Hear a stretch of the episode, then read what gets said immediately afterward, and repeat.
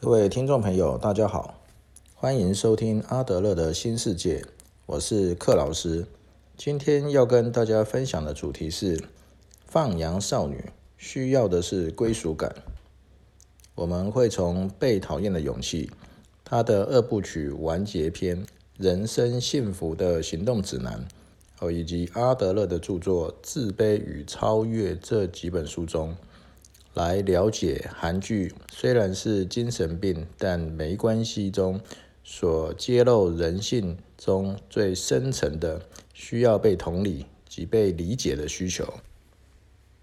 在《被讨厌的勇气》二部曲中提到，人都需要所属在所属的群体中有归属感。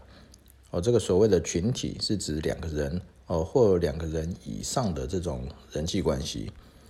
那不希望感到孤单，不希望变得可有可无，哦，或被其他人无视，也就是要在群体中确保其独特的地位，需要有存在感。一旦无法获得他人的关注，啊，无法在群体中有独特的地位，或无法在人与人之间的关系中有归属感，就会产生脱序的行为。特别是小时候，这种情况呢就特别的明显。那为什么会出现这些脱序的行为呢？哦，阿德勒心理学所关注的是这些行为背后所潜藏在其中的目的。哦，因为有着什么目的而出现的脱序行为呢？可以分为五个阶段来思考。那这五个阶段呢是依序变化而来的。第一个阶段，寻求称赞。第二个阶段，引起注意；第三个阶段叫权力斗争；第四个阶段呢是复仇；第五个阶段，也就是最后一个阶段，叫证明自己无能。在第一个阶段，寻求称赞中，那他们在父母、师长还有其他人的面前扮演乖孩子，对上司或前辈。表现出有憧憬或顺从的模样，想借此获得称赞。这一切的开端呢，就由这里开始。那他们并不是表现出真正好的行为，哦，只不过是在做能获得称赞的事情。如果没有人称赞，就可能不会采取示谢的行动。而且，要是没有人惩罚，还有可能做出不当的行为。那他们的目的呢？充其量不过就是获得称赞，进一步来说，就是在群体之中取得具有特权的地位，而为了符合周遭所期待的乖孩子形象，而做出作弊、和虚假欺骗等不当的行为，也是这个阶段的特征。那我们不该只专注在他们的行为。而必须看清楚他们行为背后的目的。如果特地表现出好的行为，却没有受到称赞，没有在团体中获得特别的地位，哦，或一开始就没有充分的勇气或耐力坚持到最后，去赢得称赞，就有可能进入到第二阶段，哦，就是引起注意。那在第二阶段的人呢，会认为。即使得不到称赞也无所谓，总之只要引人注目就对了。就算是做坏事被责骂也无所谓。这个阶段的动机呢，并不是要当个坏孩子，而是要引人注目，在群体中取得享有特权的地位。我希望在自己，而希望自己在群体中呢，拥有一个适切而且稳固的安身之处。比较积极一点的人呢，会借着稍稍违反校规、呃公司或社会的规定，也就是调皮捣蛋，来赢得注目。那消极一点的人呢，则会以学习低落、常常丢三落四，呃或用哭泣等方式，试图引人注目。那即使这些负面的行为可能被责骂。也希望自己的存在呢受到他人的认同，与其自己的存在遭其他人无视而被责骂，要好的太多了。如果呢第一阶段、第二阶段都没有办法达到目的，就可能进入到第三阶段——权力斗争。那处在第三阶段的人，不顺从任何人，不断挑衅、挑起战争，借由在战斗中获得胜利，来夸耀自己的力量，试图享有特权地位。简单的说，就是反抗，哦，毫不在乎地触犯规定。比如说，小孩子拒绝用功读书或学习，我，断然对大人说的话充耳不闻。那倒不是说他们特别不想读书，或认为读书没有必要，那只是为了贯彻不听话的态度，想用不听话、反抗来证明自己的力量而已。哦，当出现这种情况的时候呢，应该立即从对方的战场上退出。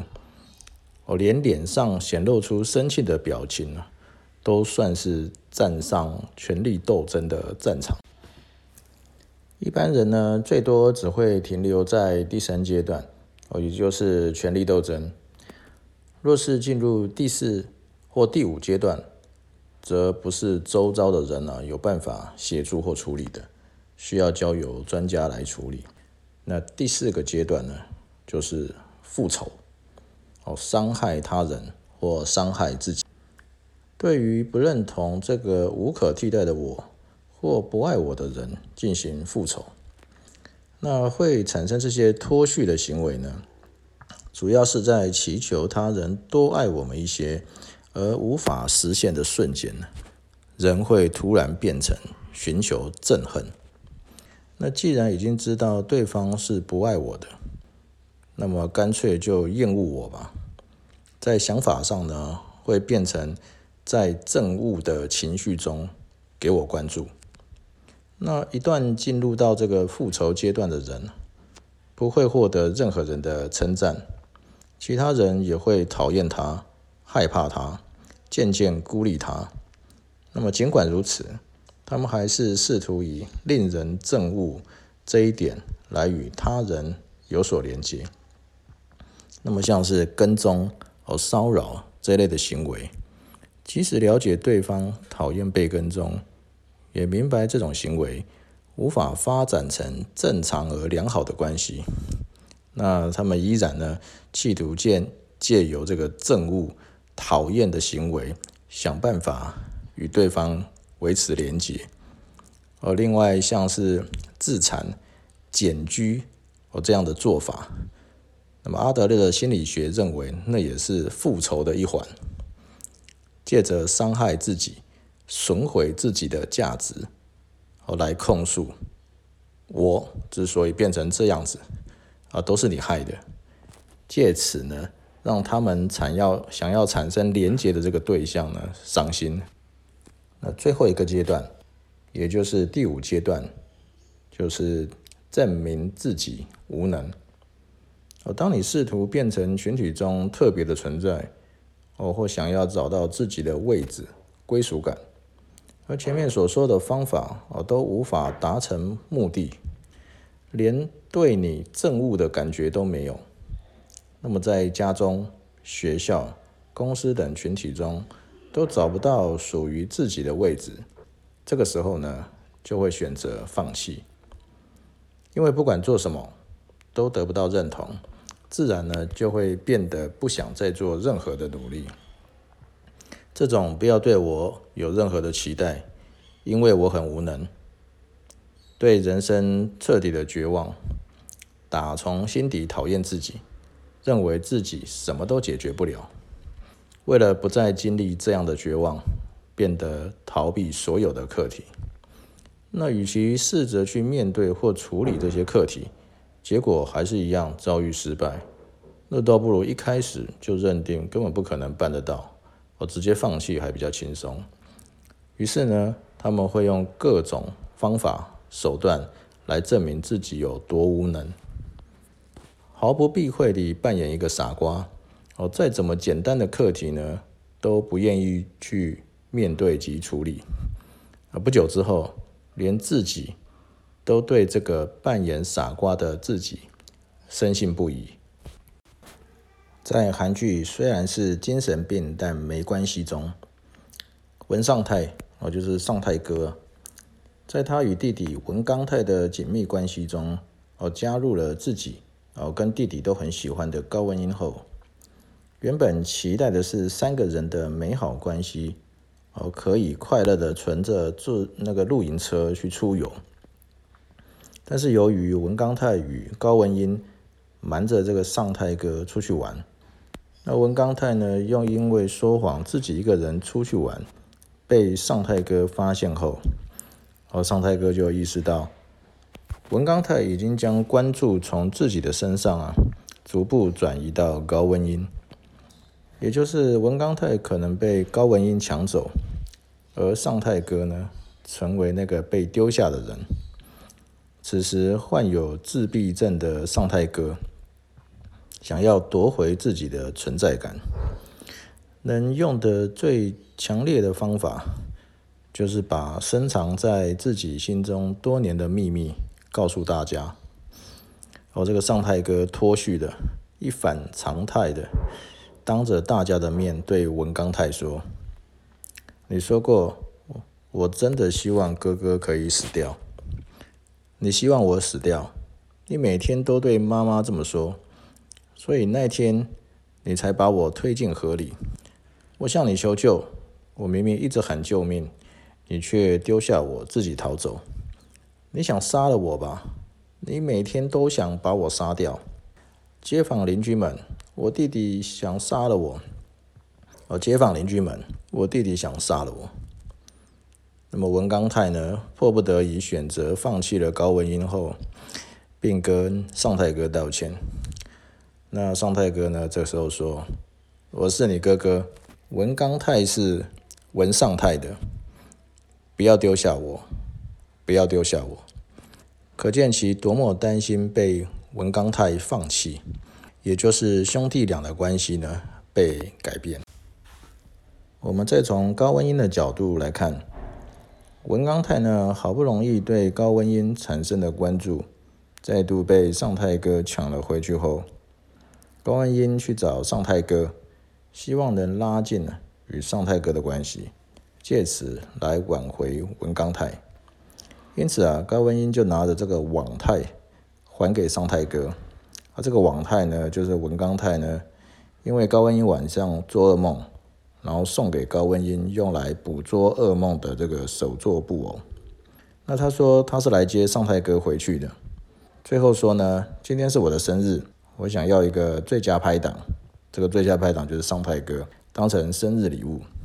那不管说什么，都被尚泰哥识破，我说他在骗人。